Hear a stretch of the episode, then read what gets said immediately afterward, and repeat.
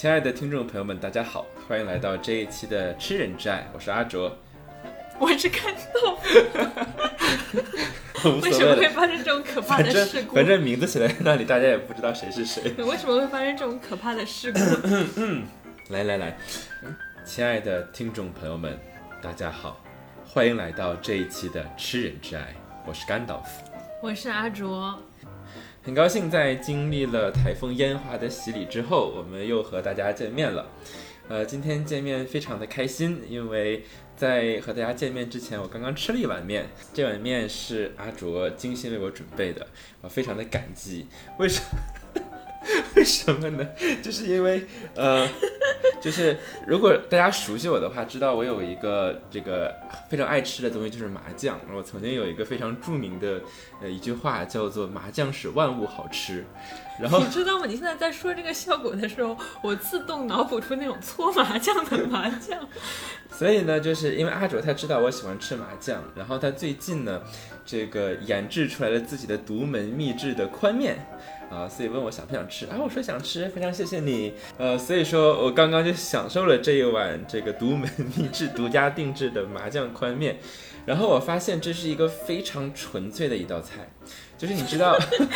就是人在这个世界上，我们有很多不同的概念，对吧？那有的概念呢，它可能是哎有一个 essence，有一个本质；那有的概念呢，它可能会描述很多的这个 hybrids，很多这个复杂的呃耦合的东西。那但是阿卓的这个 这碗麻酱宽面绝对是非常纯粹的一碗面，因为它里面除了麻酱和宽面什么都没有。就像是那种非常质朴的，就是灵肉二元论，灵魂是灵魂，肉体是肉体。然后我的那碗面就是把这个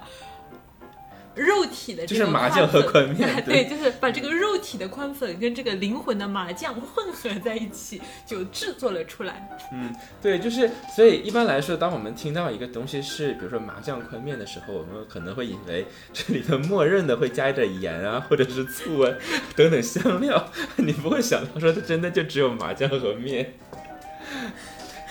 但是但是你知不知道？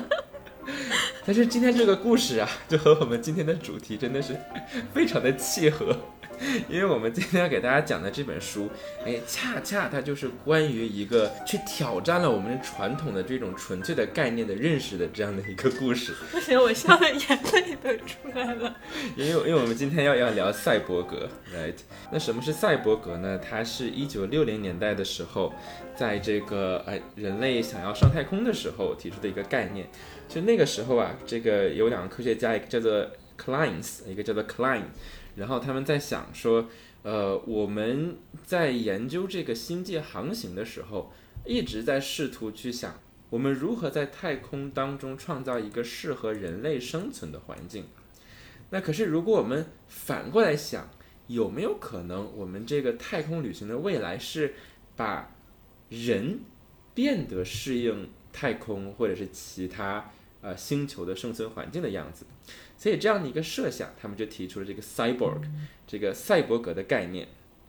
那也就是说，这个一半电路啊，一半这个有机，也就是我们的身体，呃，所谓的这个生物的身体组成的这样的一个混合的系统。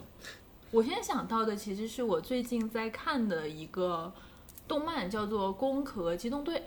呃，当然我现在处于补番的阶段，呃，并没有就是把它后面那个非常宏大的一个世界观完全的看完，只是说我自己看完第一季，然后刚开始看第二季的时候，会对这个故事的女主人公，就是一个叫素子的一个少校，嗯、当然大家对她普遍的称呼都是少校或者少佐，呃，其实她那个素子的名字比较少用，呃。然后他一开始出现的时候，其实就是一个所谓的全身一体化的这样的一个人，呃，包括他的这个大脑都是改装成了一个电子脑的形式。然后就是你看那个动画情节的时候，你就会发现，在这个世界里面，一体化就是你的这个身体机械化，就是呃各种就是各种各样的机械的肢体跟你的这个肉身互相嵌合的这个状态，在。攻壳机动队的世界里，它是一个非常常见的一个构架，而且它甚至是有非常精确的百分比的。比如说这个人的一体率是百分之九十六以上，然后或者说这个人他已经全身一体化了，就像我们故事的主人公素子，呃，她是个女生，然后如果她愿意的话，她甚至是可以把自己的整个人的一体就是换成男性的一体，因为这样的话，可能她整个人就会呈现出一个更强有力，因为她的这个工作是这个类似于。公安或者说类似于军人的工作，那么他如果把自己的身体的整个部件全部都换成这个男性的身躯的话，对他来说就是他的力量就会更强大。但是你会发现，这个作者对于这个女性形象的塑造其实是某种意义上特别直男。你的发现，他身上穿的那些制服永远能够让他露半个大胸出来，或者是我第一集看的时候，我就看到这个军装浑身裹得严严实实的，但就是这个裤子怎么跟穿的跟泳裤似的，还露这个半个屁股出来。就是你会觉得这其实明明应该是一个充满着这种，哎，你看像这种呃机械化呀，然后像这种科幻的这种味道，但是不知道为什么他对这个女性的一个女性主角的塑造是这个样子的，以至于在第一集的时候我差点被劝退了。呃，但是后来其实这个剧情因为真的还是很不错的，到后来你是可以去忽略掉的这一部分的这个设置。那这个时候你就会发现，《攻壳机动队》里面它这个世界观就非常的，或者说它可以作为一个日本动漫里面你刚才讲的这样一个赛博格，非常典型的，也是一个非常更通俗化的一个理解吧，就是一个。人和机器互相嵌合起来的这样的一个状态，就包括像这个哈拉维他自己在这个赛博格宣言里面也是认为说啊，赛博格它是一个由机器和生物互相嵌合起来的生物体，呃，然后它既是活生生的社会关系中的这样的一个社会现实的。生物，然后但是它也是一个科非常科幻式的这样的一个虚构的生命。那其实你就会在这里面感受到很强烈的这样的一个人的身体，它嵌入这种机器化和机器化共生，以及伴随着就是人和机器的这种边界不断被打破的时候，人对于这种边界感的错位的一些理解。因为包括在那个《攻壳机动队》里面，我有一个印象很深的一个事情是，当时是。跟那个少佐一起的那个警官叫托古萨。呃，他当时看到有一个一体化程度非常高的一个男性，他攻击了女性，然后他当时持枪就是要对这个男性阻止他的行为。那他当时目测就是看到这个男性身体的这个一体化的比例是非常高的，所以他毫不犹豫的对他砰砰砰开了几枪。那这个事情，当然这个这个男的肯定不会死，因为他打中的其实都是他身上机械的部分。那他后来上了法庭，其实明明这个男的应该是被控告的，因为他自己在外面去伤害别人嘛，但是这。个男的的辩护律师却抓住了这个就是托古萨的漏洞。对他说：“如果你面对的是一个没有一体化的人类，你还会对他下那么重的手吗？就是砰砰砰几枪就把他身体给打穿了嘛？”然后他说：“根据这个言论，你是不是歧视一体化程度比较高的人？就是你自己本人作为一个，就是你本人作为一个浑身上下都是保持着原始肉身状态的人类，你是不是歧视一体人？”就是当时就会涉及到这样的一个议题，就是所以你会发现，好像是在这样的一个赛博格的世界里面，逐渐人和这种机械的关系，它好像也会涉及到一些社会伦理的问题。那个，所以刚刚阿卓讲到这个关于人和机器的边边界模糊的概念，其实这是一个非常有趣的一个观察，就是呃，其实我们刚刚讲到的这些案例里边，包括当我们今天说 cyborg。然后你脑海当中出现的形象，其实大部分都会是这样的一种半人半机器的样子。那比如说最最最最典型的一个例子，那就是叫做 Cyborg 是一个 DC 的超级英雄。那如果你看最近的 Justice League 的电影，你会看到，那这个角色的形象就是他非常明显的可能是一半脸是他自己原本的人类的样子，然后其他的身体的部分，哎，哪里是被这个。那个 Mother Box 改装成一个机器，哪里是人？就是它的这个边界是非常明显的。包括在这个 Ghost in the Shell 啊里里边，比如说我们讲到少佐，看起来哎好像是这个像是一个女性的样子，对吧？但是实际上，如果我们去想它这个呃名字，这个作品的名字这个概念，就叫做 Ghost in the Shell。Ghost 其实就是神灵，就是我们的灵魂，就是一个灵魂居住在一个躯壳当中。那其实，我们把它投射到 cyborg 这个形象当中，它其实还是有一个哎，好像有一个人类的本质，然后在一个机器的外壳里边。那同样的，可能在这部作品当中更明显的例子就是那个他的一个好朋友 Battle，嗯然后 Battle 他的是眼睛做了这个、呃加强，对吧？然后你会非常明显的看到啊，这个角色这个眼睛变成是电子的，别的地方还是人类的样子。然后再到我们最近可能比较火的游戏 Cyberpunk 2077，然后这个我们看到这个游戏的宣传画里面的角色，然后各种各样的这种这个机器的改装，但是你总是能够看到，就不论是这种。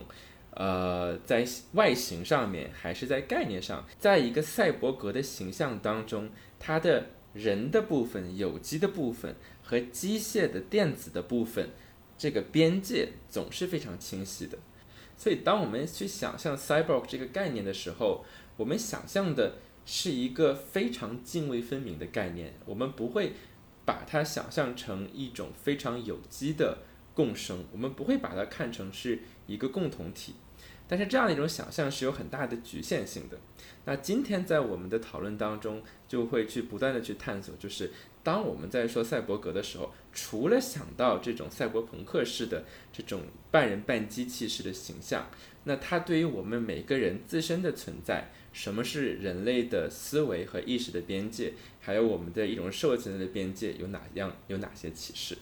那选择今天的这本书，其实恰恰就是因为。我在读这个《赛博格宣言》的时候，然后这个 Donna Haraway 在里边呃举了很多科幻作品的例子，而这本书呢，就是他举的例子之一，并且给了一些非常生动的论述。然后当时我就在想，嗯，那既然这个这么经典的一个文献里边提到了这个作品，肯定非常值得我们去探索。所以今天我们把这个故事拿下来，和大家一起来聊一聊这本书，叫做。歌唱之船，The Ship Who Sang。那这个故事的主人公她是一个女性，名字叫做 Helva。在他刚出生的时候，他实际上就被检测出了他得了一种疾病，然后他的整个身体就是处于一种瘫痪的状态，没有办法使用他的身体。呃，但是他的脑子就是经过检测是属于就是。大脑功能比这个普通的人还要优秀很多的这样的一个状态，所以这个时候他的父母就面临了抉择。呃，因为这样，首先这样的一个孩子，他作为一个虽然他是一个大脑非常发达的人，但是他的这个身体完全处于一种瘫痪和无法使用的状态。那对他来说，长大是一件非常残忍的事情。所以他的父母有一个选择，就是把这个孩子安乐死。那么除此以外，他的父母还有另外一个选择，那么就是把这个孩子某种意义上是卖给政府，呃，作为一个就是科学项目的一种呃实验对象吧，就这么说。一个公务员其实，哎，对，就是嗯对。相当于就是把这个孩子卖给了政府、啊，那然后那个政府就会把这个孩子，相当于就是充分发挥他这个脑部的功能，让他去类似于去为这个社会服务。那么为了让他的这个脑部就是能够为这个社会去服务的话，需要付出这个非常高昂的这个成本。那么相当于就是他的父母把这个孩子卖给了政府，呃，然后这个孩子被这个的脑子。被这个政府培养成才之后，他需要为政府服役，来换取自己的这个所谓的赎金。因为这个政府为了把培养他成为一颗杰出的脑子，付出了非常多的这个成本，然后他的这个一生就相当于是要为通过他的这个。劳力、劳动能力去为这个政府去提供服务。当然，那个这是一个非常发达的社会，我们怎么能够说这是一个债务或者说是一个奴役呢？所以一般就是我们就是说他需要通过自己的工作赚取薪资，然后偿还这个政府对他的这个叫什么投资。呃，然后这位我们故事的主人公他就接受了这样的一个项目，然后你会发现其实这个项目还蛮残酷的，因为跟他同期的那一批脑子就在这个整个的计划进行过程中，很多就慢慢的就死掉了，可能在程序里面会有各种各样的问题，那其他的脑子陆陆续续的就死了一批。当然，那个我们主人公这个 Herba，他的这个脑子是一个非常坚韧并且这个优秀的脑子，就是经历了这个政府的一系列的栽培和教育，顽强的挺过了这个啊整个就是他的这个脑子的各种突触呀，然后各种各样的这种部位去跟各种机械仪器的某种意义上对接吧，然后成为了一颗就是能够为政府服务的脑子。那么，当他真的就是整个状人的这个状态能够去为政府服务的时候，然后他就变成了一艘宇宙飞船。所以说我们这个故事叫做《歌唱之船》。所以假如说别人问你说，哎，这本书讲什么？然后你首先回答说，这本书是一个小女孩的故事。这个小宇小女孩她是个宇宙飞船，是这么个会唱歌的宇宙对，哎，我们的主人公是一个小女孩，是一个宇宙飞船。呃，对，因为在这个未来的这个中央政府，他们呃会执行呃需要执行各种各样的这种星际之间的任务，所以说他们有一个叫做 Scout Ship，就是这种呃探测侦察的侦察船，对飞船的这样一个舰队。那这个侦察船呢，它的操作需要两部分，呃，一部分呢就是由像这个 Helva 这样的这个大脑。或者是说，其实他们叫做 shell people，就不只是大脑，就是他的脑子还在自己的躯壳当中。但是呢，首先，呃，它的这个神经的各种的突触会被连接到一些外部的系统，所以它先被放到了一个金属的躯壳里边，就相当于这个我们刚才讲那个 ghost in the shell 嘛，其实就相当于是机壳人。对，就你像是你先是一个钢铁侠的感觉。然后又把你的这个金属的躯壳呢放到这个宇宙飞船里边，能够让你去操作这个飞船。那因为我们知道，像他这样的这个个体呢，就是从小就被训练去做这样的一个操作飞船的事情，所以他肯定非常的优秀。你就可以把它想象成一台就是呃以人脑驱动的超级计算机在驱动这个飞船。但是同时呢，就是因为它是一个 disembodied，它是一种。没有身体的，因为它被安装到这个飞船上面之后，它就在它那个自己甲板的那个操作室里边，right，然后所以它没有任何跟外界接触的这个能力，它就是那个飞船。那所以这个飞船同时会有一个驾驶员，叫做一个 brawn，就是一个一个肌肉，就是一个就是我们想哈，一个人他既要有脑子，又要有肌肉，所以说他们叫做 brain brawn ship，简单说叫 BB ship，啊，就是所以在这个 BB 船里边。那 Helva 是这个脑子，那么它同时需要被中央政府，呃，给他一个这个肌肉，啊，这个也就是一个人类来协助他，跟他一起做这个控制飞船的搭档。那么这个时候呢，那名义上啊，这个中央政府说说，呃，你的这个呃人类的搭档呢，当然 Helva 也是人类哦，啊，但是你的这个就是叫自然人类的搭档吧，啊。呃，你可以，你可以选，我给你一些选择，然后他可以是男的，可以是女的，但是你会发现，其实来应聘的都是男的，呃，因为 Helva 是女的，来应聘的都是男的，而且是特别饥渴的男的。当然，其实 Helva 他自己其实也是很自然而然的感觉，就是有对男性的这种亲和性。就是我其实觉得非常神奇的一点，就是说，因为 Helva 他其实并不是一个说你比如说长到一个。对自己性别有意识的状态，然后你被被改造成了一个机械的躯体。Helva 它是属于在自己婴儿阶段就已经让他的整个大脑的功能去尝试去就是突出去跟这种机械化的东西去进行一个连接或者镶嵌。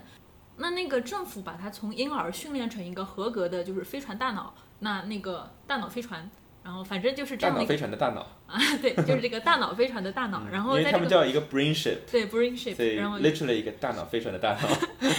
对，然后政府把它训练成大脑飞船的大脑，其实是有中间是有一个学习期的嘛。那那个小说里面说，他的一个正式在这个飞船上，就是开始成为一条飞船执行任务的时候是十六岁，也就是说他从婴儿期到十六岁中间的这个阶段，一直是在这个政府，一个是一个是政府在不停的就是帮你去实现你身体的。一个机械化，那另外一个过程就是这个大脑是需要受教育的呀，你不可能找一个婴儿去开飞船，所以他在这个中间其实是一直在上课嘛。然后在他那个阶段里面，其实他接受的课程很多都是一些非常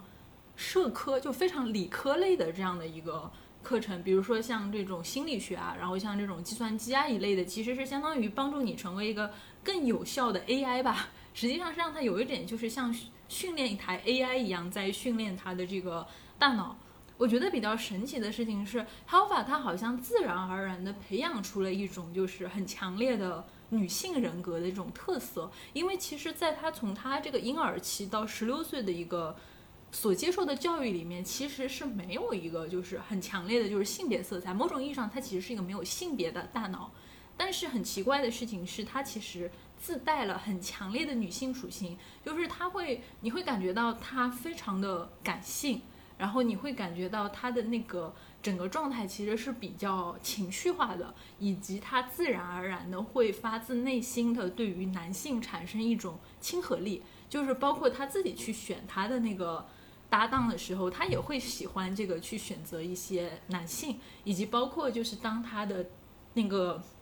就后面他非常钟爱的那个搭档死掉之后，然后那个中央政府再给他委派来几个可能成为他搭档的女性，他内心其实是非常的抗拒的。就是在这个过程里面，我还是觉得蛮神奇的，就是这个 Helva，他好像自然而然的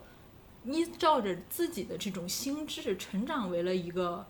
十六七岁的女孩子，嗯，但是这个其实我觉得在故事的设定里边倒不那么神奇，就是呃，其实这是一个文章当中的线索，就是他在成长的过程当中，他一直经受 conditioning，所以 conditioning 呃什么意思？就是呃条件反射，呃或者是呃不论是操作性条件反射或者经典条件反射，总之就是。呃，通过这样的一个过程，那我们可以去训练一个人对于呃输入和输出，那可能是比如说某一个刺激和某一个行为之间的一个联系。呃，但是因为条件反射它是一个非显性的一个记忆，所以说其实你是不知道自己经历了什么。那这个和直接的去给人一个比如说明确的教育和指导是不一样的。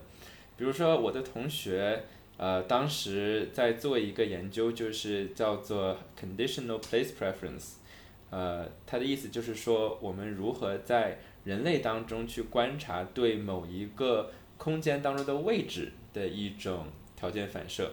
所以他们怎么做的呢？其实很简单，就是如果你在这个小动物身上去做，那你可以比如说把一个房间分成两部分，那可能一部分是红色的，一部分是蓝色的。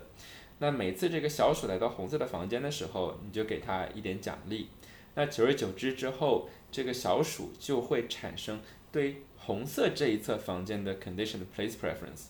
然后他就会哎来到这个空间时，他就自然的会想要在红色的部分去探索。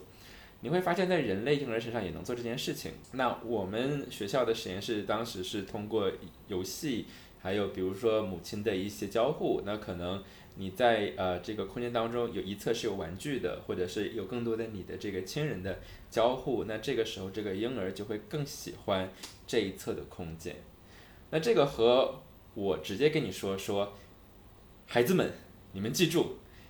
红的是好的，以后你们就喜欢红的，这个是不一样的。所以说，呃，你可能并不知道自己为什么喜欢这个地方，但是你你就会喜欢它。这也是为什么，就是我们在分类记忆的时候，这个呃，像条件反射，它会被分类在这个 implicit memory 或者 undec 叫做 undeclarative memory，就是这种隐性的记忆当中。那为什么这个线索很重要？就是说，其实，在当时，因为这本书是一九六零年开始呃创作，然后一九六零年六六九年分别发表了它的这种短篇的版本和这个呃长篇的或者说短篇集的版本。所以那个时候，这种行为主义的思想，在很大一部分程度上还在人们的这种心中。那行为主义是什么？就是说，在心理学当中，在这个上世纪，呃，应该是上世纪初，一九零零年代开始的时候，然后像这个呃，J.B. Watson 还有呃 B.F. Skinner，呃这样的一些行为主义的学者。那他们去通过研究各种各样的条件反射的范式，然后他们发现，哎，其实我可以通过这种方式，可以去改变人们的行为。所以这个时候就出现了一个思想，就是说，哎，那是不是我们通过条件反射就可以解释人类所有的复杂的行为的产生？那我们就不需要去了解人的一个思想了。那在这个背后更大的一个背景就是，呃，心理学在那个时候。它作为一个学科，主要在社会当中承担的功能是什么？我们想，最早的心理测试是用来干什么的，对吧？最早的心理测试，它的作用是为了筛选，哎，哪些士兵不适合上战场？那打完仗之后，心理测试被用来去呃发现说，哎，呃，什么人他是这个不正常的，或者说他可能有问题，那我提前来测试出来这个人。所以那个时候，呃，这些心理学研究的目的。主要体现在一种对于行为的预测和控制上面。那回到我们的故事里边，就是你会发现，这个在通篇 Helva 他其实都在回忆自己的 conditioning 是什么，也就是说他在从小成长的过程当中都被接接受了一种他不在他意识当中的一种训练，让他本能的喜欢什么，让他本能的想要去做什么。但这个并不是说写在他的基因里还是什么，而是说他被训练成这个样子。那所以说，他的这样的一种性别化的存在，我们可以非常自信的作为读者认为就是他的 conditioning 的结果，因为我们从这本书的一开始，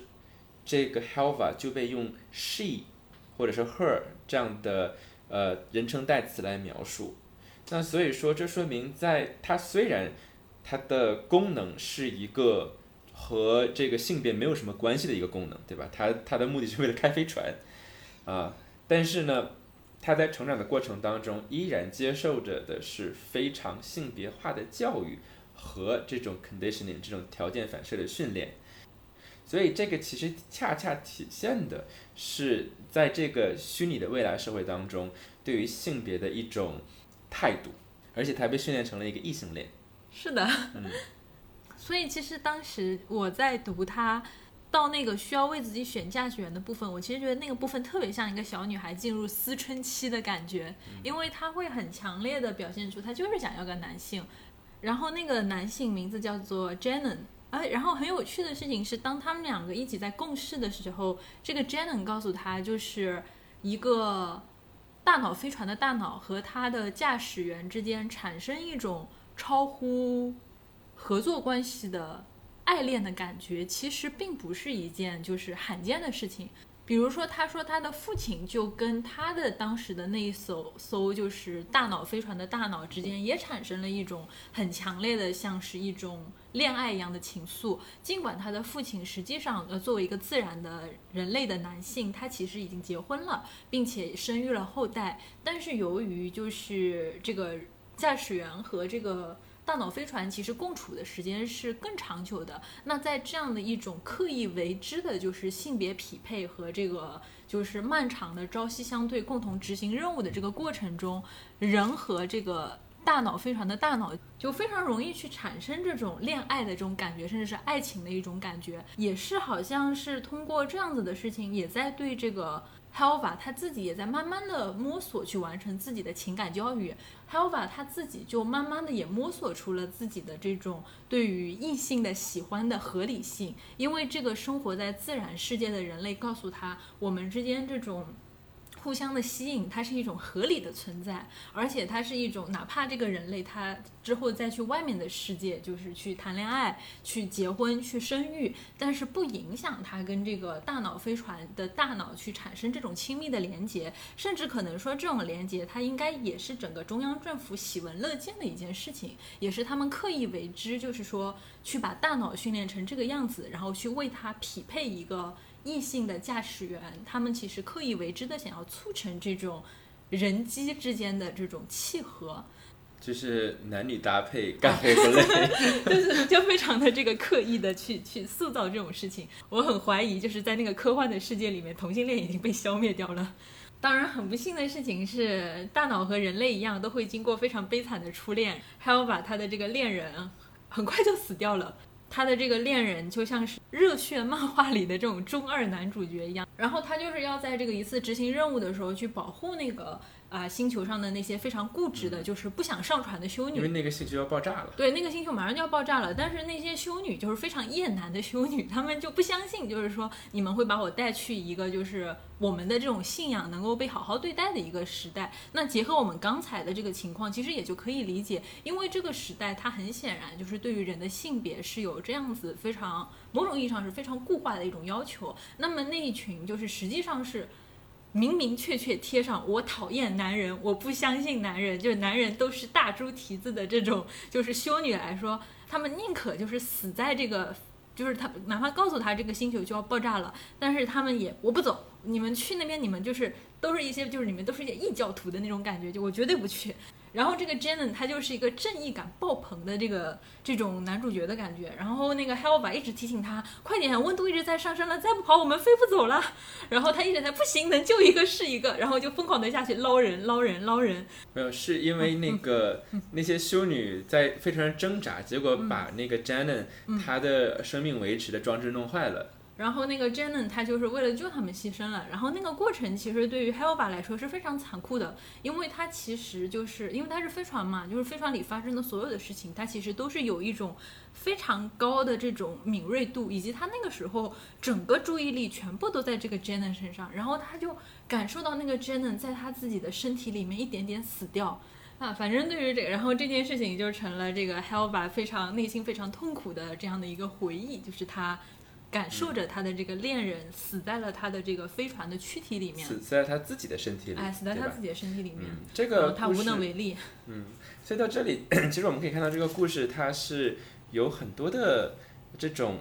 矛盾的解读的，就是它同时非常的先锋，但同时有它保守的地方。比如说，我们回忆一下，就是在呃刚刚我们讲的这个小故事，其实就是这个短片集的第一部，就叫做《The Ship Who Sang》，这个歌唱之船。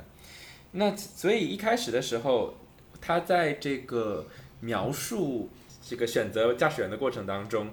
用的词是这样描写：他说，这个外面这些男性啊，这些候选者都在外面非常焦急的 waiting to board her，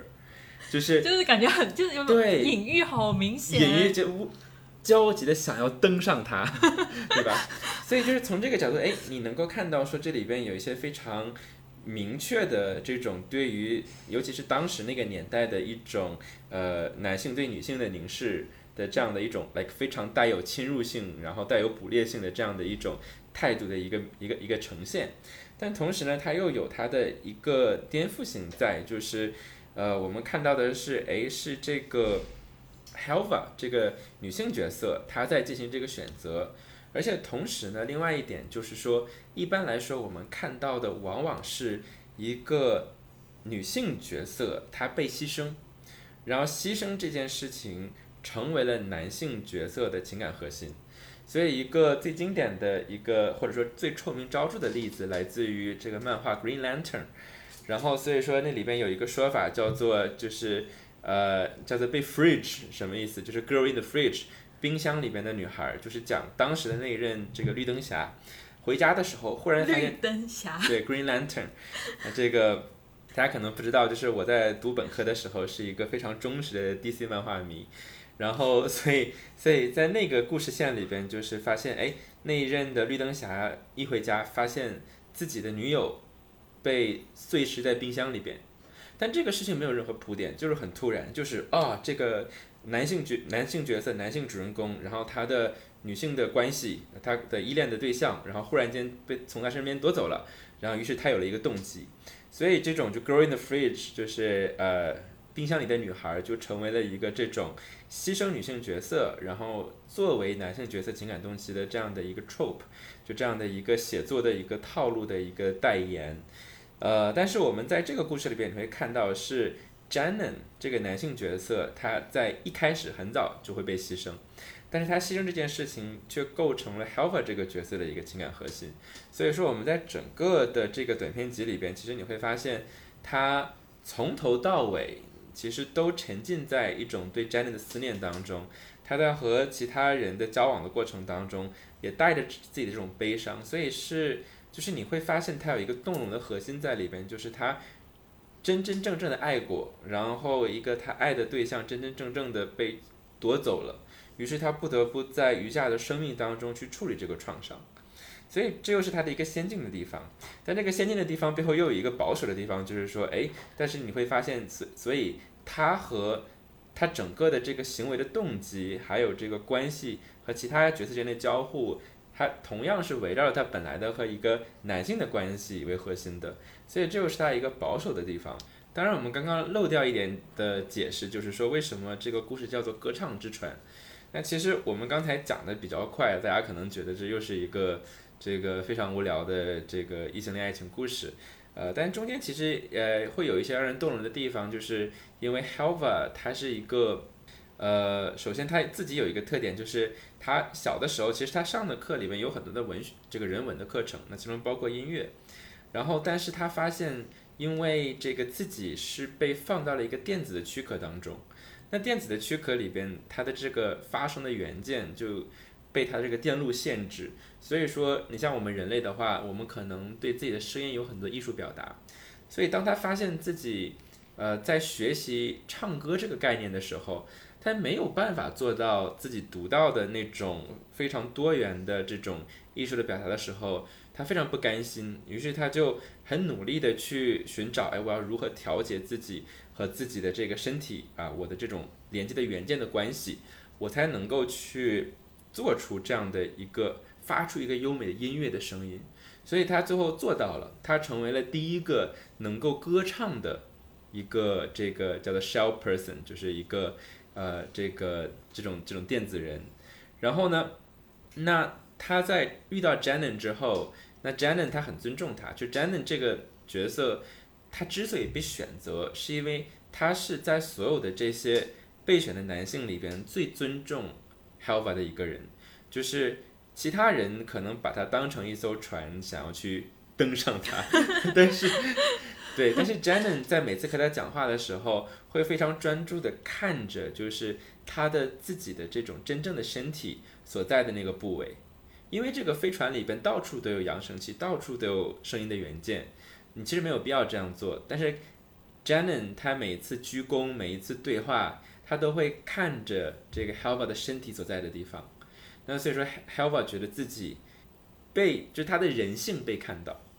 所以说他就因为这个瞬间很动容，然后选择了 j a n e n 然后之后每一次跟 j a n e n 对话，虽然飞船里到处都是扬声器。但他只使用自己的躯体附近的扬声器，让他觉得我的存在，我的这种存在就是有一个具体的物理位置的，我就处在这个飞船的这个部位。然后之后 j a n e n 也会一直为这个 Halva 这个出头，比如说一开始别人说这个啊，你唱歌，你是一个听说你会唱歌，唱一个给我们听听这种，然后 j a n e n 就跟人打架说啊，你不可以这样说他。所以说就是他们两个其实是真的。在交往的过程当中有很深的 bond，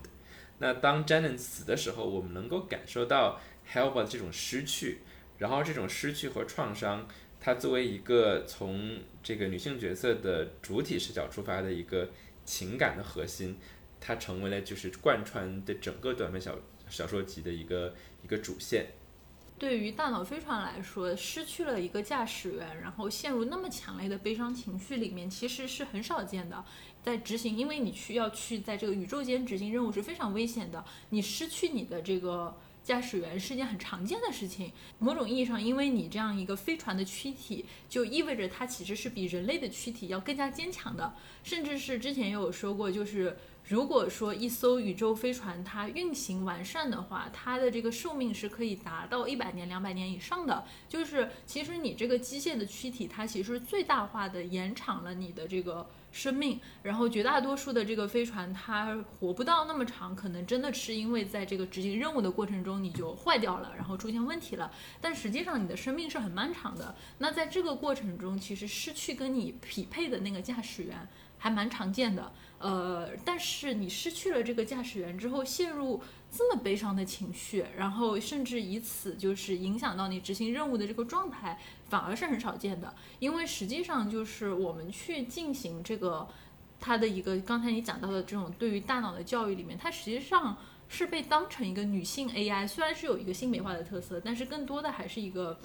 我觉得还是像训练一个 AI 一样在训练它，因为它其实。更多的不是训练你的感性能力，不是去训练你的这种想象力和这种就是能够这种自由化、个性化的东西，因为你是一艘飞船，它其实更多的还是说你要执行任务，以及包括就是对于 Helva 这种声音的设置，它一开始它其实声音的作用就是广播啊，但是实际上就 Helva 它其实特别的多愁善感，就他的这个情绪啊，然后整个状态就特别的多，以至于就是到。这个 j a n e n 死掉之后，他后来匹配到的两个驾驶员其实都是女性嘛 h o f a 非常的抵触，就是觉得他始终一方面是因为沉浸在这个这个这个 j a n e n 的这个失去 j a n e n 的这种悲伤里面，但是另外一方面你会很明显的感觉到他其实是抗拒他要被安排到一个女性的这个驾驶员的这种情绪，就是你会发现她的这个抗拒是两部分的，一部分是因为她这个悲伤无法摒弃，那另外一方面是因为对方是个女的，就我觉得是有很明显的这种感觉的。当然，这种就是其实怎么说呢，在故事的逻辑里边，呃，它有几层，对吧？第一层是因为我刚刚失去 Jenna，所以我并不想让让其他人来取代我的位置。就是如果这个时候是一个男驾驶员来的话，他也不会很开心，嗯，因为他真的是爱了一个人，然后他没有准备好去 move on。呃，再就是说，就是虽然他一开始抵触有其他的人去跟他执行任务，但是他跟女性角色的交互其实是很精彩的，就是因为在这开始的这种抵触到后面的这种那个互相之间的一个连接，对他们都形成了一种团结，因为你会发现就是这些角色都有各自的创伤，然后，嗯，其实这里边是有一个细节，就是 Helva 他其实想过。他失去了 Janet，他还要不要继续活下去？那所以说，他刚刚呃经历这样的一个失去的时候，那他遇到之后遇到的这两个女性，她们都有着各自的创伤。所以说，其实，在他们交往的过程当中，就是你他们会被彼此的创伤连接，彼此安慰，然后形成一种很动容的这样的一种一种感觉。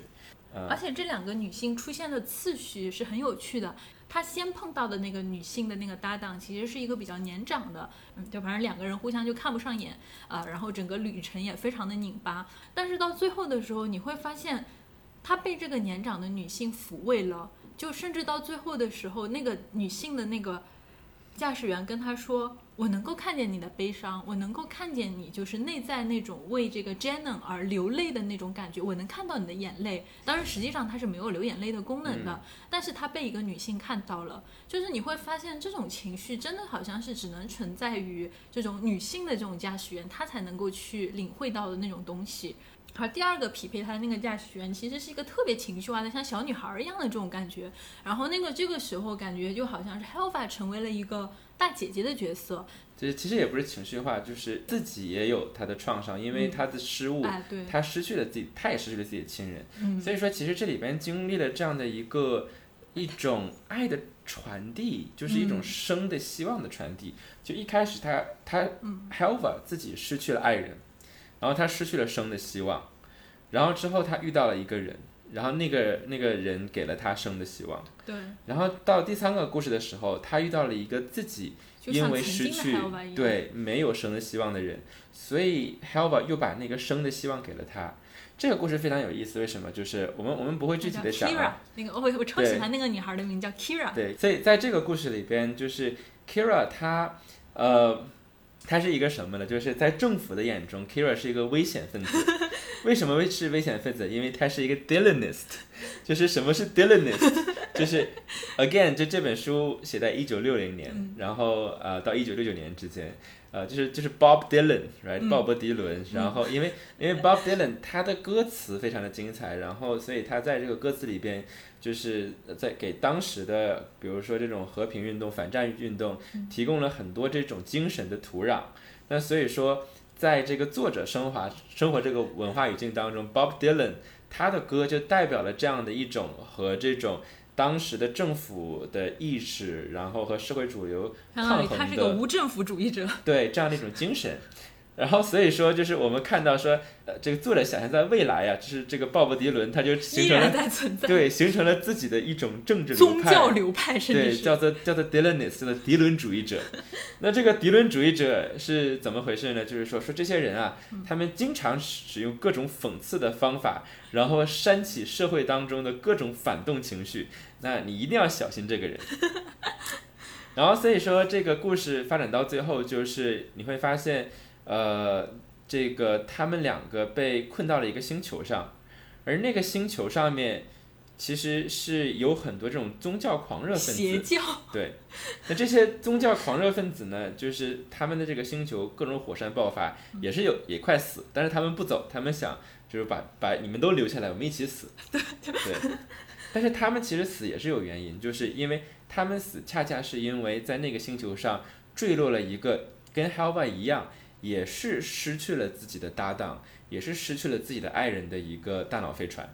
但这个大脑飞船就因为非常的就是痛心，所以他的悲伤就影响了他的这个思考。然后，于是他把自己的这种对生命的绝望，就通过自己飞船的广播，就传给了这个星球上面的这些人。然后这些人就被这个东西洗脑，就变成了一个反生命的一个宗教狂热的分子。Kira 他作为一个这个迪伦主义者，然后然后受这种气质的吸引，然后他又又求死，因为他自己的失去，他其实也没有什么，也不想要活下去。然后也加上对方对他一番洗脑，就是跟他说：“哎呀，死亡就是真正的真理，这我们追求的这个真理最终的目的就是死亡。”然后他一下就被人家的这个话给就是给给叫什么给击中了。所以 Kira 就是差一点就要跟这些宗教狂热分子同归于尽。但是这里边有个对比是什么呢？就是他们的任务其实又是一个关于生命的任务，就是因为他们发现在一个星球上面。那有一个非常严重的肆虐着一个病毒，像我们今天一样，但只不过那个病毒把那个星球上的人感染的死的快差不多了。那所以说他们在把很多的这种保存的受精卵，然后想要去运送到那个星球上面，给他们一个呃存续着未来的这样一个希望。所以他们在 Helva 的这个任务是去把这些生命去传递给他们。可是如果 Kira 在这个时候求死，那飞船上的这些生命也就跟着他死掉了。那随之死去的也是这个种族的生命到他的未来。那这个时候，Kira 他最后想到的就是救回 Kira 的办法是什么呢？就是用鲍勃迪伦的这种格调去唱歌，因为他是歌唱之船，他是唯一一个会唱歌的船，所以他用自己的一种对鲍勃迪伦的理解，然后用一种讽刺，然后戏谑的这样一种腔调，然后去把自己的这个想对 Kira 的话。变成歌唱了出去，但这个歌被 Kira 听到，那 Kira 在这个临死之前忽然清醒，然后最后拯救了这个情节。对，然后他最后还说：“现在你也是一个迪伦主义者了。”对你也是一个迪伦主义者。你已经被我这个迪伦化了。嗯。以及包括就是你刚才讲到的，他们要去运输运送那些类似于叫受精卵一样的这个概念，其实在当时我觉得也是一种非常先进的关于这种生命的一种意识，就是在。那样星球的一个人，你会发现好像生育就成了一件非常自由，然后这样的一个事情，你其实是可以选择在你自己任意的人生阶段去把那个叫做冻卵，对，其实就是今天的冻卵，对，就是去冻精和冻卵，然后你去把它这个就是保存起来，而且就是你去承担了这个事情，你想承担。生育的事情，那你就承担；你不想，你就不承担。然后你想去承担父母的责任，你就去承担；你不想承担，那就不承担。反正就是这个种族的这么一点，就是存续就在那儿了，你就不需要去承担这种繁衍带给你的这种伤害。那其实，在这一点上，就是你会感觉到女性在这件事情上是最大的获益者。就是你想划清界限，不管是男性女性，你都可以和生育这件事情。割离的干干净净，然后这个繁育后代这件事情，它变成了一个某种意义上像外包工程一样的事情。就是大家感觉，如果说这个社会不是像那个星球一样，每个社每个人都沉迷邪教，这个沉迷这种狂热的宗教仪式，其实这可能会是一个非常自由的，至少在这个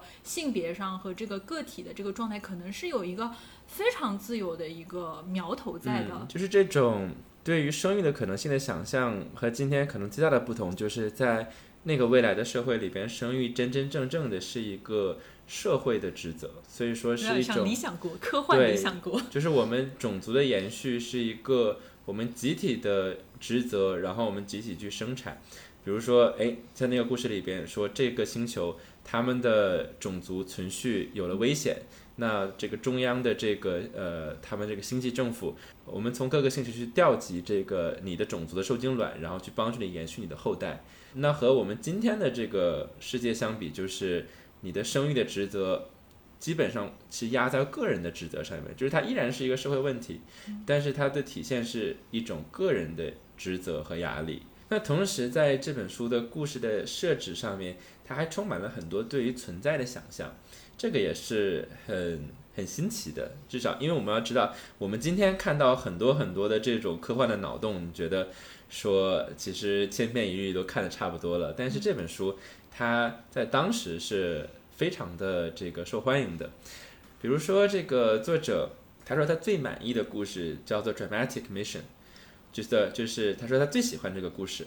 那 Dramatic Mission 那你一听这个词，戏剧化的任务，对吧？那你可能会想，这个故事是不是是一个非常精彩的，像《星球大战》那样充满了各种戏剧化的转折？诶，但是它这个标题起的非常有非常有意思，就是它这个就是关于戏剧的，就是关于罗密欧与朱丽叶，关于罗密欧与朱丽叶的。所以说怎么回事呢？就是说，他们发现有一个星球，在这个星球上面，人是一种气体的形式存在。所以这个外星人他们通过这种气体的颜色啊、密度的变化来彼此交流，所以它跟我们的存在形式是完全不一样的。他们这种智慧呢，掌握了一种去稳定某一种同位素的一个方式。那这个技术呢，那对于中央政府来说，可以让他们增强他们的超光速这个飞船的能力。那所以说，这个一想，哎，那如果我们能够跟这样的一个先进的啊外星文明去交流，那肯定是对我们有好处的。如果我们能获得这个技巧的话，那这个外星文明他们想要从人类这里获得什么作为交换呢？就是他们想要获得戏剧，就不知道为什么他们那里就是缺乏故事。那所以说，就是那 dramatic mission 这个故事讲的就是 Helva，就是这个他作为一个飞船载着一船的莎士比亚演员，然后在船上排戏，然后排戏到那个星球上去表演。然后这个时候有一个非常精彩的一个设定，就是说，那因为他们的这个生物是气体生物，那人是这个首先你没有办法在它那个大气里边去生活，然后再就是我们的语言，然后我们的戏剧的沟通形式完全不一样的，所以说这个外星给他们船上所有的人类，包括 Helva。然后他给他们安装了一个，就是相当于这种意识传输、意识意识意识同步的一个躯壳，然后让他们能够在这个体外的这个躯壳里边，然后用这种气体的光和密度的形式去表演。然后那个时候就是你会觉得好像哇，作者是不是嗑了药了？然后非常生动的就去描绘这个莎士比亚的戏剧，然后如果是变成气体和光是如何被体现的。而对于 Helva 来说，因为他一辈子都生活在一个船里边，对于别人来说是他们一直生活在一个人类的躯壳里边，然后他终于感受到了一个体外的一种不同的存在什么形式。而对 Helva 来说，他一直生活在一个船的躯壳里边，而他第一次体验到了说啊，我在外面，然后拥有一个独立的身体是什么样一自由种感觉变？化的这种状态。嗯，它让我想到了，就是之前也是那个《攻壳机动队》里面有一集，就是讲那个里面有一种机器型号叫思考战车。因为那个《攻壳机动队》它年代比较早嘛，就你其实去看里面的那些机械，一开始的时候还觉得挺土味的。然后在这里面有一种机器型号，其实就是啊，攻壳机动队》的那个主人公就公安九课他们的一个配置的机器人，是那种蓝色的，像是那种小可爱，哎，这种章鱼形状的那像甲种，壳虫一样。对甲壳虫一样的小可爱。然后他们的型号叫做思考战车，嗯，然后你会发现这个他们的声优也是那种超萌的那种啊、很可爱的那种声音。然后就很奇怪的是，每一季就会都会给这些甲壳虫们配置一集，就是他们思考自己的人生。就在第一季里面，我记得有一集，就是那些思考战车，他们突然就是因为他们有大概是六七个，呃，然后他们之间的一个运作的机理就是我们互相是可以同步信息的，就是我感受到的、我知道的所有的信息，我可以通过类似于蓝牙投放投放的方式，就是共享给所有型号的思考战车。然后有一天，就是所有的那个思考战车，他们凑在一起就思考说。我们好像不知不觉已经有了个性。对于我们这样的一纯粹的机器人来说，个性的意义在哪里？比如说像这个少佐，呃，他是一个全身一体化，包括脑都换成了电子脑的这样的一个人类。但是哪怕他是百分之百的一体化，他依然是一个有 ghost 的人类，就是我们去界定他依然是个人类。而像我们这种思考战车，我们的这个智能，我们是不断的就是。提升，然后我们不停的就是去提升我们的这种运算能力，然后去提高我们的这种对于事情的分析能力。但是不管我们的整个运算，或者说不管我们的这个算法到了如何顶尖的一个状态，我们依然是机器人。就是那我那我那个 ghost 它到底是种什么东西呢？当机器人去思考，就是说 ghost 是一个什么东西的时候，以及刚才他去思考。那些问题的事情的时候，以及他包括提出来说，像那个，呃，他们那个社会里面那些执行最基本的那种功能，比如说像什么接待服务啊，然后比如说像是一些操控那种什么工作台啊，就是那种相对来说比较低级的工作的机器人，他们会把他们设置成人形，反而是像他们这种最高级的机器人，就是最顶尖的，整个性能也是最好的机器人，却要做成一个跟人形完全不一样的这种甲壳虫的这种小可爱的这种感觉。为什么呢？然后他就说，可能是因为他们他也思考到了，因为人类要避免，就是说，当我们能够产生跟人类那么相似的运算能力，然后如果我们还有跟人类相似的形态的话，互相之间可能会产生感情。那人类可能要避免去产生就是这种跟我们这种高级机器人之间的感情，所以故意把我们设计成就是机器的样子，去提醒我们人和机器的边界。但是他依然觉得很好奇的事情是。可是那么多的思考战车，每一个思考战车虽然我们的状态是同步的，可我们依然是不同的。比如说那个一直在很积极的发表观点的那个思考战车，它就是那个公安九课的那个巴特的一个类似于专属战车，就每一次出任务的时候。总是能够精确的教导他，或者总是能很巧合的就跟他出去。那比如说像那个角落里旮旯里有个特别喜欢看书、思考问题的思考战车，像个书呆子一样，不知道为什么怎么就莫名其妙的发展出了一个思考的边界呢？然后他们不知道，他们所有的行为实际上都是被那个就是人类少佐他们看见的。然后少佐他们就开会说。哎呀，这些机器人啊，他们怎么回事？每次就因为他们已经开始思考这些很危险的越界的问题了。那么，然后另外一个就是巴特说，要不把他们送回去。类似于叫什么？重新格式化一下。对对，格式化一下，就给他们出厂设置一下。然后那个这个时候，那个少佐说，他们这个情况已经出现了好几次了，就是格式化已经格式化好几次了。然后但是发现他们每一次又会重新再去思考这些问题，而且思考的间隔已经越来越短了。那那个他们说没有办法了，只好送厂返修了。我觉得他其实是有在触碰这种机器和人，或者说机器和生物之间的某一种。在赛博格的世界好像已经被高度模糊化，但是好像依然隐隐约约存在着的那个边界。嗯，我觉得刚刚你讲到的这个，其实涉及到关于 cyborg 的思考里边非常非常核心的一个问题，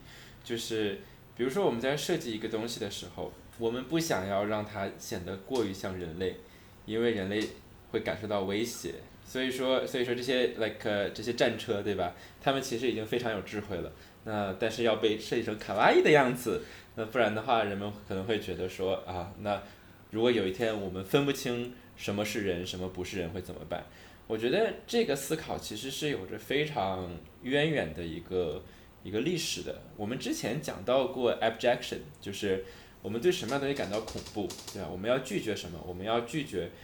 呃那些你不知道它是什么的东西，在边界上的东西。然后这样的东西会让我们感到恐怖，所以说我们想怪物是什么？那怪物，尤其是比如在恐怖片里面经常出现的 body horror 这种身体恐怖，它就是要把一个东西让你看到它是这个东西又不是这个东西。比如说在 John Carpenter 的那个 The Thing 怪形里边，right？那个怪物你看到它有一个狗的头，然后但是呃这个狗的头分成两半，或者说这里有个蜘蛛的脚，就是你能够看到它是一个东西，它又不是那个东西。那当尤其是当涉及到人的时候，比如说非常经典的作品《变蝇人》，那这些作品你看到的都是一个人的形象，可是人的身体又变得不是人的身体，这样的东西会让你产生恐惧，所以会会让我们拒绝。在这个传统的这种怪物小说、恐怖小说当中，它是以怪兽的形象出现的，但是如果我们想赛博格。他扮演了什么样的角色？其实从一个本质上来说，cyborg 它就是一种怪物。那 cyborg 它的存在就是在边界之上，它没有办法被归类。你不知道它到底是人还是机器。那所以这样的东西会让你感觉到危险。那我们基本上所有的关于这种 AI 啊人类的感情的东西，它其实都在去玩味同样的这样一种这种不确定性。你比如说这个呃。这个 Spike Jones 的 The Her 那个电影，对吧？那我们看到的是 Scarlett Johansson，她的一个没有身体的声音，然后来代表这个机器，然后这个时候主人公爱上了这个机器。那这种爱到底是什么样？就是就是当你觉得这个机器能跟你产生人类的感情的时候，然后你会感到这种不确定性，这种不安，恰恰就来自于这种它没有办法被归类。它挑战了我们原本世界的秩序，它挑战了我们这种组织和结构世界的方式。其实说白了就是一种二元的对立，什么是什么，什么不是什么，这种让人不安感。那我觉得恰恰就是科幻作品里边，尤其是女性主义科幻作品里边，经常去想要探索的一种反抗的力量。为什么这么说？就是我们在这个 Donna Haraway 的这个《赛博格宣言》里边看到这个作品，为什么他要引用这个作品？其实是想说。呃，好，我们在这个作品当中看到了 Helva 作为一个女性，她不同的可能性。她你会发现，好，这个女性的存在不一定是因为女性的某一种身体的构成，她的身体是可以改变的，它是流动的，它可以去到不同的身躯壳里边去，它可以实现不同的功能。同时，这里边它又很强大。我们不要忘记一点，就是在所有的故事当中，Helva 她其实呃虽然。身边总有这样的一个人类作为他的这种打手的角色，right？但是最后总是因为 Helva 他自己的智慧，还有他的这种情感取胜，所以恰恰是因为他这种人情味儿，还有他这种智慧的存在。但这些东西我们不再把它放成放在一个传统的一个女性角色，某一种在家庭里边多愁善感的角角色身上，我们把它放在一个强大的一个机器里边，我们看到一种新的女性去。呃，具身化的存在，并且去实现它的这种功能，同时去变得强大的一种可能性。所以，为什么他会这样去引用这一部作品？是因为他想要在这个作品当中回应他观察到的一些现象。当时他主要想要回应的是一个是呃马克思主义女权主义者，还有就是像 McKinnon 这样的一些叫 radical feminist 激进女权主义者。就是你会发现这两种。思考女性的权利，还有她所处的社会的关系的方式，他们总是基于某一种这个身份认同上面。比如说，在马克思主义对性别的思考上面，那一个核心的身份的维度就是你的阶级。那他们会试图用，比如说工人阶级，然后还有就是资产阶级之间的这种张力来解释现象。而到了 McKinnon。他的这种呃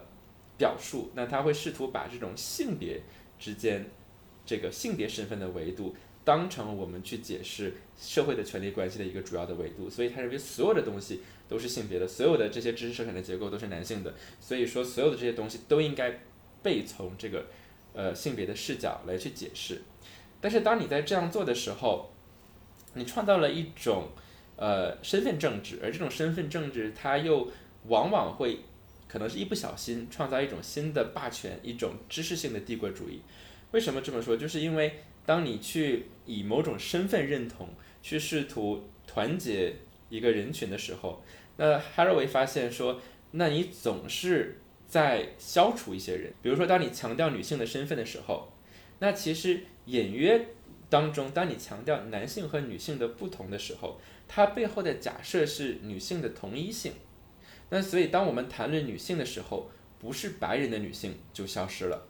那当我们谈论这个有色人种的女性的时候，那么不是黑人的有色人种的女性就消失了。当我们谈论，比如说某一个具体的种族的女性的时候，那么在这里边可能非异性恋的女性就消失了。那所以说，这样的一种身份政治的方式，它其实永远又在创立一些新的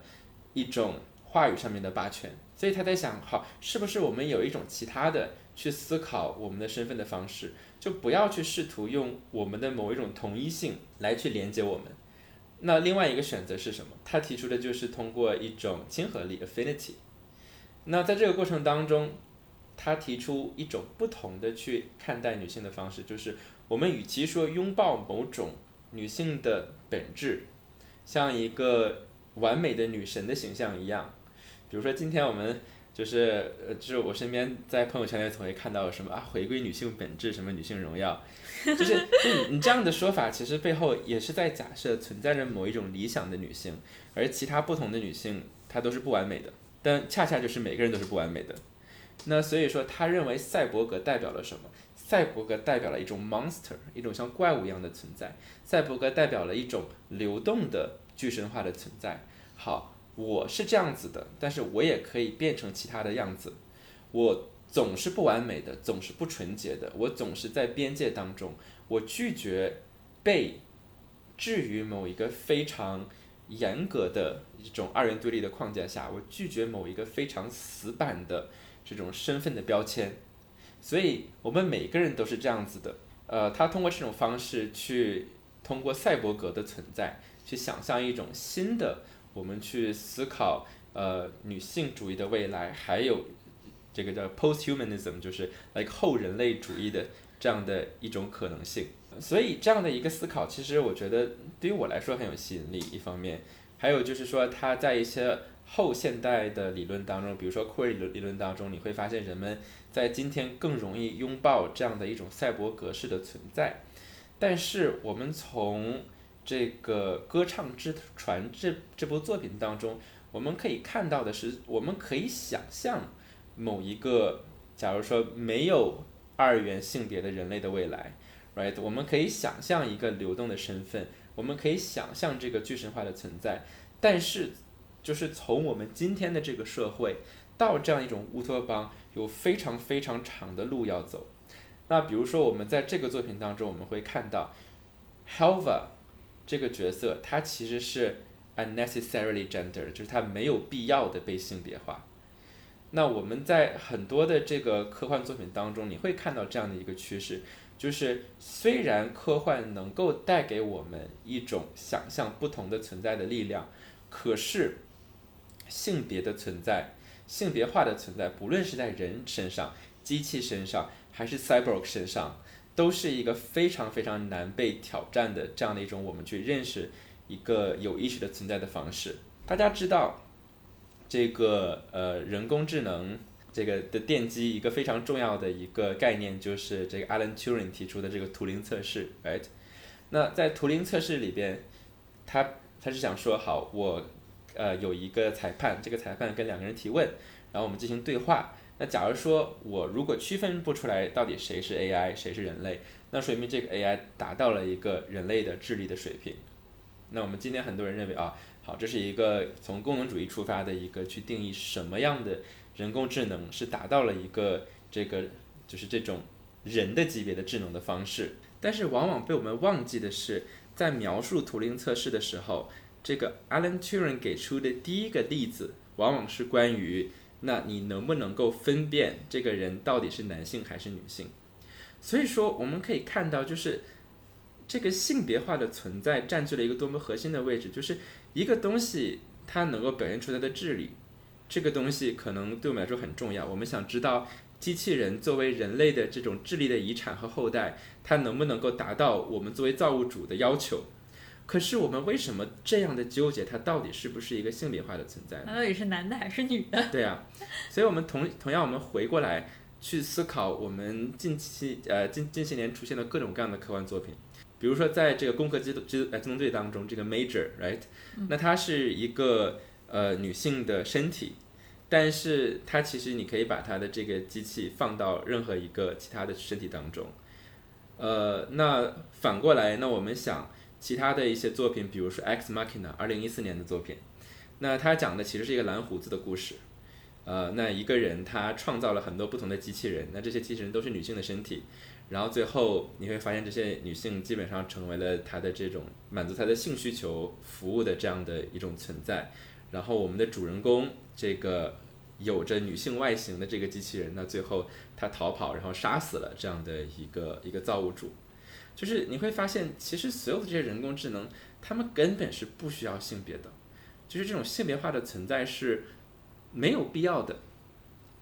但是，往往我们在去想象未来的时候，我们很难逃出这样的一个维度。所以说，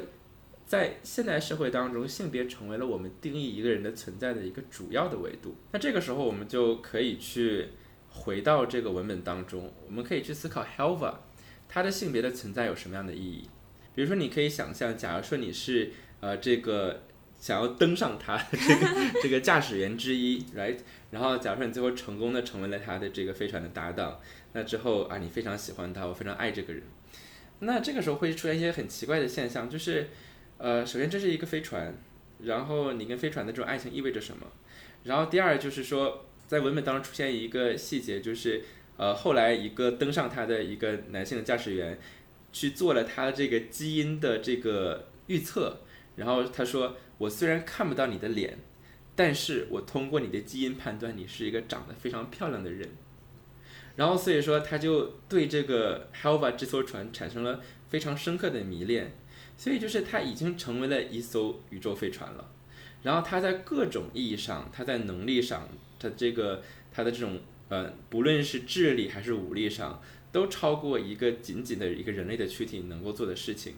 但是它依然是被凝视的对象，然后它依然会因为它的外表被评价，依然会被叫做 baby girl。所以说我们可以看到，就是说，在这一个对于未来的一种呃人的关系的想象当中，男性和女性之间这种权力的张力，它已经跟生育没有关系了，对吧？它甚至跟性是没有关系的，因为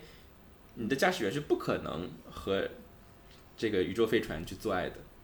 那所以说，它最后体现的恰恰就是我们的这种性别的塑造，它就是一种赤裸裸的权力的关系。它是一种我们去给我们的世界带来秩序的方式。我们想要把这样的一种性别的关系所预示的权力关系强加到我们所遇到的个体身上，我们才能够维持这样一种权力之间的这种位置关系。而对于科幻作品来说，对于赛博格来说，他通过拒绝这样的一种二元的身份，他其实恰恰有着这样的一种去反抗这种二元的概念所生产的和再生产的权力结构的潜力，而这种潜力却很少很少被我们的这个科幻作品所探索。那这个让我想到就是《歌唱之船》它那个倒数第二个故事，因为你刚才讲到的这种性别就是之间的这种二元的存在，其实我觉得在倒数第二个故事里面其实特别鲜明，就是那个你会发现那个里面有一个反派，他其实按我们现在理解就是海盗嘛，宇宙海盗的那种感觉，对吧？然后他的这个爱好就是偷飞船。宇宙海盗为什么没有人叫他宙盗？对，然后就嗯。然后他就这个人就大反派嘛，然后他特别喜欢做的一件事情就是去这个偷飞船，然后而且你会看到他是一个非常高科技的偷法，就是他会把这个大脑跟这个飞船的连接就全部切断，然后就偷你这个中间的相当于大脑的部分，当然也带你带着你那个壳儿，但是它实际上主要的部分就是把你变成一个无能为力的大脑。所以当这个 Helva 他被这个迷晕了，再醒过来的时候，他发现他已经。跟这个飞船的船体完全拨开了，它就是一个纯粹的脑子了，而且他自己的这个身体其实依然没有办法控制。而与此同时，他是第五个被偷的脑子，然后他前面有四个，就是因为这个故事其实一开始就是讲有四艘飞船消失了，然后当时他们就在想，因为这四艘飞船全部都是这个女大脑的那个飞船嘛，所以当时他们就有猜测说是不是他们什么情绪失控啊，各种各样的就是。未知的一些感性原因导致他们就是就离家出走的这种感觉。呃，然后但是 Helva 认为这是不可能的，因为大家都是训练有素的大脑，不会做出这么不负责任的事情。那么事实也证明了，就是说是因为有专门有这个海盗，然后他盯准了那些就是大脑飞船的大脑，专门有一种类似于搜集癖的感觉，就是要搜集一排大脑。然后你就会发现，他无一例外搜集的大脑全部都是女性的大脑，而这个他偷到这个 Helva 的这个大脑，实际上如果说前面的四个是有点像练手一样的，就东偷偷西偷偷，然后。能偷到，然后怎么样就行。但是 Helva 那个是他非常有目的的要去偷这艘会唱歌的船的大脑，而且你会感觉到他这种偷盗的行为有一点点像那种就搜集癖一样，就集邮式的那种搜集癖。因为你是一艘就是会唱歌的船，我现在想要一个会唱歌的脑子，你就给我唱歌吧。它其实也是不涉及性的，但是你会发现这种以。人和大脑的形式，它中间依然是存在着男性，他是一个强大的狩猎者，而女性好像就是哪怕你变成飞船了，我依然可以把你就是跟飞船之间的这种连接切断，变成一个缸中脑的形式，变成一个就像是专门为他唱歌的夜莺一样。而且当这个 Helva 表示不愿意的时候，就他就这个威胁他。就你现在只是一只非常脆弱的、脆弱的这个脑子，我想把你怎么样就怎么样。然后你会发现这种威胁其实非常有效的。当然，那所以其实在这个情节里面，你是会看到，就是说，Helva 她其实作为一个女性，或者说作为她这个身体的有机体的部分，依然是非常脆弱的，甚至是她的这个生命的核心依然是那个一个大脑，就是它是很容易被破坏掉的。那当然，这个故事它其实很有趣的一个地方是在于。还有吧，他之所以能够从这个状态里得救，第一个其实不是别人救的他，当然别人的救助也是有作用的，但是最最重要的一个作用是他在一开始的时候把这一集跟他配对的那个男性的驾驶员，他主动的就是类似于跟他解除了绑定关系，就相当于离婚一样的感觉，他主动的就觉得这男的不行，然后他讨厌这男的，然后他要把这男的就是把他给解雇。就就相当于他做了这样的一个就是行动，然后导致就是他的这个整个信号啊，还有什么是可以被这个救援人员就是给搜到的。不然的话，他如果跟这男的还是处于一种就是 B B ship 的这种这种状态里面，对吧？他那他他就他就真的变成一个缸中脑了。然后，所以其实这里很有趣的事情是，一方面他展现出了就是说，他作为一个大脑，他作为一个女性，他作为一个有机的这种。器官的一个脆弱性，但是另外一方面，他又展现了说他自己作为一个独立的个体，对于那种伴侣或者说对于这种关系的一种决断，其实最终又拯救了他。其实我觉得这两点其实就特别有趣。那讲到这里，呃，我还是希望能够邀请大家，呃，去拥抱一种赛博格的视角。那借着这个机会，其实我们可以反过来看一下自身。那我觉得。呃，不论是从这部作品给我们的启发，还是从 Donna Haraway 他的《赛博格宣言》给我们的启发，我觉得不论是呃去思考性别的话的存在，还是思考自我，那一种赛博格的视角是非常值得我们去考虑的。那你会发现，你会发现我们每个人的身体，还有这种自我的意识，它是包含着一种与生俱来的赛博格的潜质潜质的。那我可以邀请大家来做一个简单的实验，就是你可以呀邀请你的一个朋友，让你的这个朋友呢坐在你的面前，你们两个都把眼睛闭上。那所以说你的朋友现在想象他就坐在你的正前方，那这个时候呃你要做两件事情。那第一件事情呢就是用你的手去拍你前面的朋友的鼻子。因为你的朋友在你的前面，所以你的手要越过他的头，拍他的鼻子。这个时候呢，找第三个朋友，同时用他的手指去触碰你的鼻尖。那所以说就是，呃，你的朋友触碰你的鼻尖的这个节奏，跟你的手去触碰你的朋友的鼻尖的节奏要是同步的。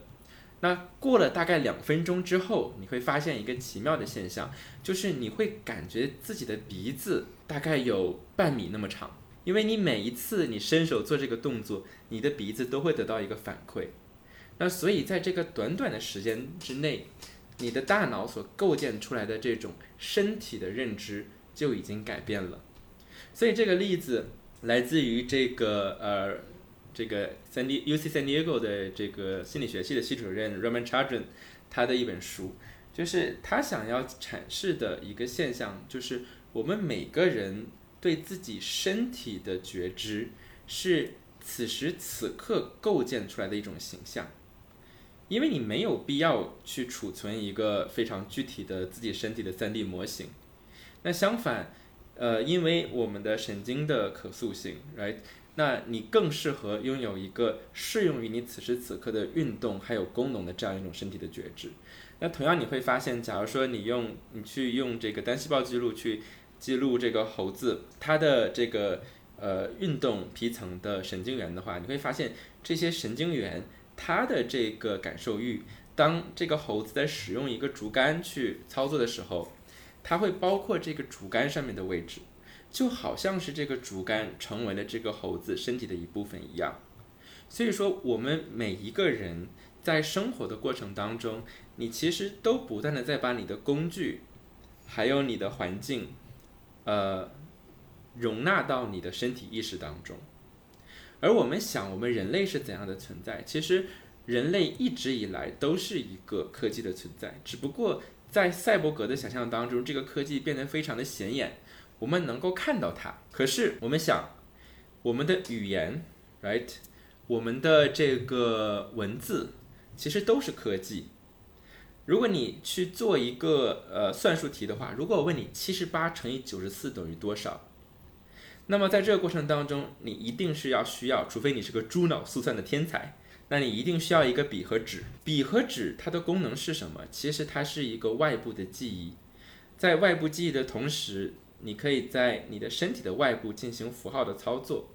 然后你可以再次的把这个信息重新的输入到你的大脑当中，然后进在它基础之上进行加工。所以你想，如果说这个功能是在我们的大脑之内的话，你现在想象你的大脑当中有一张纸，你在这个纸上写着八乘以二，下面写着十六，你不会怀疑说，我现在脑海当中的这个纸是我的思维、我的个体的一部分。但是当我们把这个笔和纸移到身体外部的时候，你会觉得它不是你的自我的一部分。好，那现在假设我在你的这个眼睛当中植入了一个投影仪。那我可以把这个你脑海中的当中的笔和纸投射到你的视网膜上，被你再次的看到。那这样的一种功能，可能你又会觉得又是你自己的一部分。所以说，在这背后有一个哲学的概念叫做延展认知，它背后有一个叫做 parity 呃 parity principle 对等原则，就是假如说呃你在使用某些外部的工具的时候，假如这个思维的过程发生在你的大脑之内。如果你把这个外部的工具移到大脑之内，你你没有问题，会觉得它是你自我的一部分的话，那么此时此刻这个工具，它这个科技，它就是你的一部分。呃，去年的时候，我做了一个这个话题的讲座，叫做延展认知。那所以说，呃，之后有机会的话，我会把它找出来发在我的豆瓣上，欢迎感兴趣的朋友们去看。那么刚才为什么举这个关于延展认知，还有我们的身体的这种对自我身体的意识的这样的两个例子，就是想要说明，呃，借用这个 Andy Clark 的话，就是我们人类是 natural born cyborgs，就是我们自然的就是赛博格，我们并不是只有在耦合了这些高科技、这些芯片之后，我们才成为这种赛博格。实际上，我们人类无时无刻都在使用着这样的科技来帮助我们的思考，我们的语言、文字，甚至我们的笔记本、互联网，所有的这些东西已经成为了我们思维和智慧的一部分。我们已经是赛博格，赛博格的时代已经到来了。你这说话也非常的共产主义宣言啊！嗯，好了好了，全世界的赛博格们联合起来，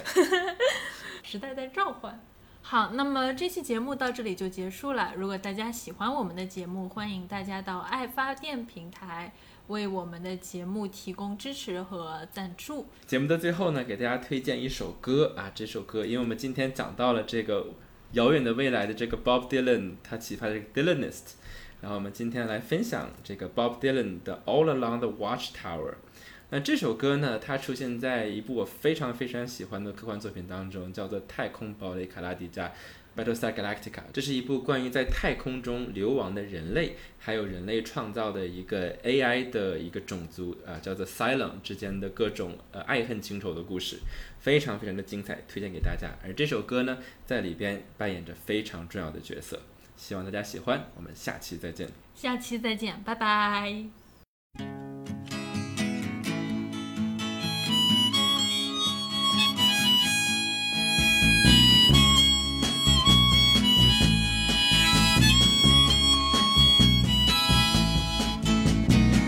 There must be some way out of here, said the joker to the thief. There's too much confusion, I can't get no relief. Businessmen, they drink my wine,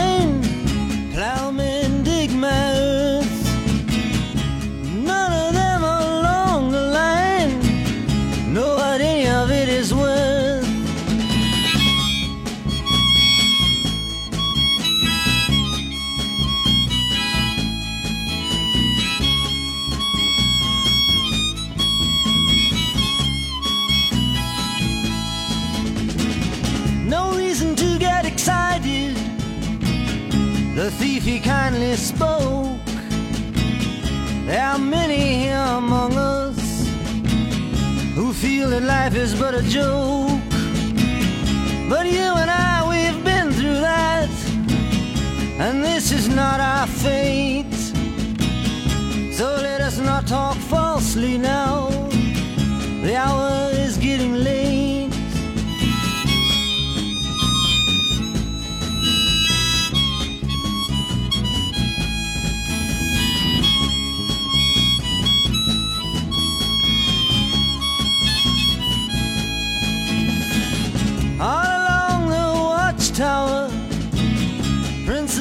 the view